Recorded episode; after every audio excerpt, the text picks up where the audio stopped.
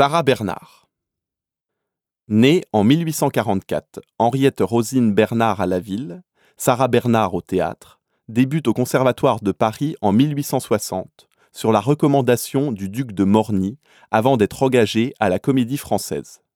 C'est alors qu'elle adopte sa devise Quand même, qu'elle imprimera sur ses papiers à lettres et qui illustre la volonté de Sarah Bernard d'affirmer sa différence dans ses choix de tragédienne et dans son style de vie.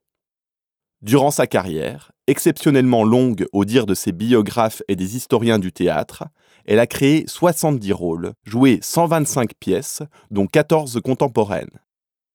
Parmi ses créations ou reprises figurent notamment des œuvres romantiques ou post-romantiques signées de Hugo, Musset, Racine et Voltaire, ainsi que L'Aiglon mélodrame historique d'Edmond Rostand et le drame bourgeois d'Alexandre Dumas fils intitulé La Dame aux camélias. Deux genres qui lui assurent ses plus grands succès. À la ville, Sarah Bernard, rejetant les contraintes, sait très vite mettre en valeur une silhouette qui passe pour de la maigreur, à une époque où les canons de beauté s'arrêtent aux formes opulentes. Elle consacre le plus grand soin, et de fortes sommes à ses costumes de scène et ses toilettes. Les plus grands couturiers de l'époque lui réalisent d'innombrables tenues. Vort, Laferrière, auteur de 25 toilettes pour la première tournée en Amérique, Félix et surtout Doucet, connu pour être aussi le couturier de Réjeanne, autre grande comédienne. Plus d'une centaine de mâles, abritant chaussures, costumes et vêtements, l'accompagnent dans ses voyages. Angleterre, Amérique, Russie, Scandinavie, Écosse, Égypte, Turquie, Allemagne, Roumanie, Italie. Sarah Bernard est adulée dans le monde entier. À l'étranger, plus encore qu'en France, Sarah Bernard personnifie la Parisienne. Ses admiratrices découpent des morceaux de ses robes.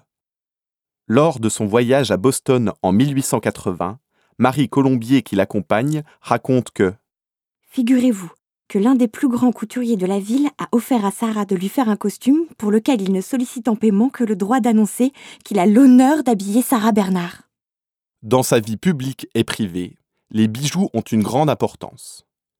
Elle peut se montrer couverte de bagues, de bracelets, de sautoirs et apprécie particulièrement les opales, les turquoises, les perles, les topazes brûlées qu'elle qualifie de profonds, nuancés, tellement plus beaux que les diamants jaunes. Elle déclare j'ai horreur des bijoux tristes, des pierres sombres. Et associe le bijou à la gaieté. Les grands bijoutiers Lalique et Fouquet ont dessiné pour ces rôles historiques, Médée, Cléopâtre, Théodora, des parures, broches et bagues, aujourd'hui conservées par des particuliers ou des institutions publiques.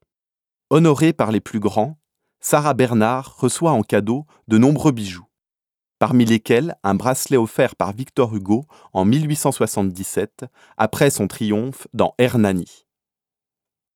Robert de Montesquieu lui offre un collier de corail qui aurait appartenu à une impératrice du Japon. Jean Rostand se vante de porter, comme un talisman étoilé, une bague offerte par Sarah Bernard et montée par Lalique pour la pièce intitulée La princesse lointaine. À la demande de Joaillier, ces bijoux furent exposés à Boston en 1881 et à Rio de Janeiro en 1893.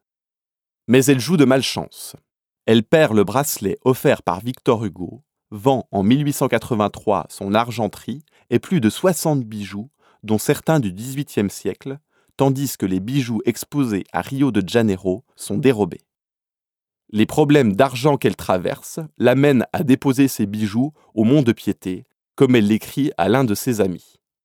J'avais beaucoup de bijoux au clou, et je suis en train de les retirer parce que j'ai gagné de l'argent. Il y en avait pour 75 000 francs. Pour compenser sa myopie, Sarah Bernard choisit donc des lunettes d'ornement, telles ce face à main présenté devant son portrait. Richement décorées, incrustées de rubis et de perles, elle le glisse devant son visage à la manière d'un masque de théâtre. C'est une pièce de collection qui recèle encore quelques énigmes, puisque jusqu'à aujourd'hui, il ne nous a pas été possible d'identifier le nom du joaillier qui en est l'auteur.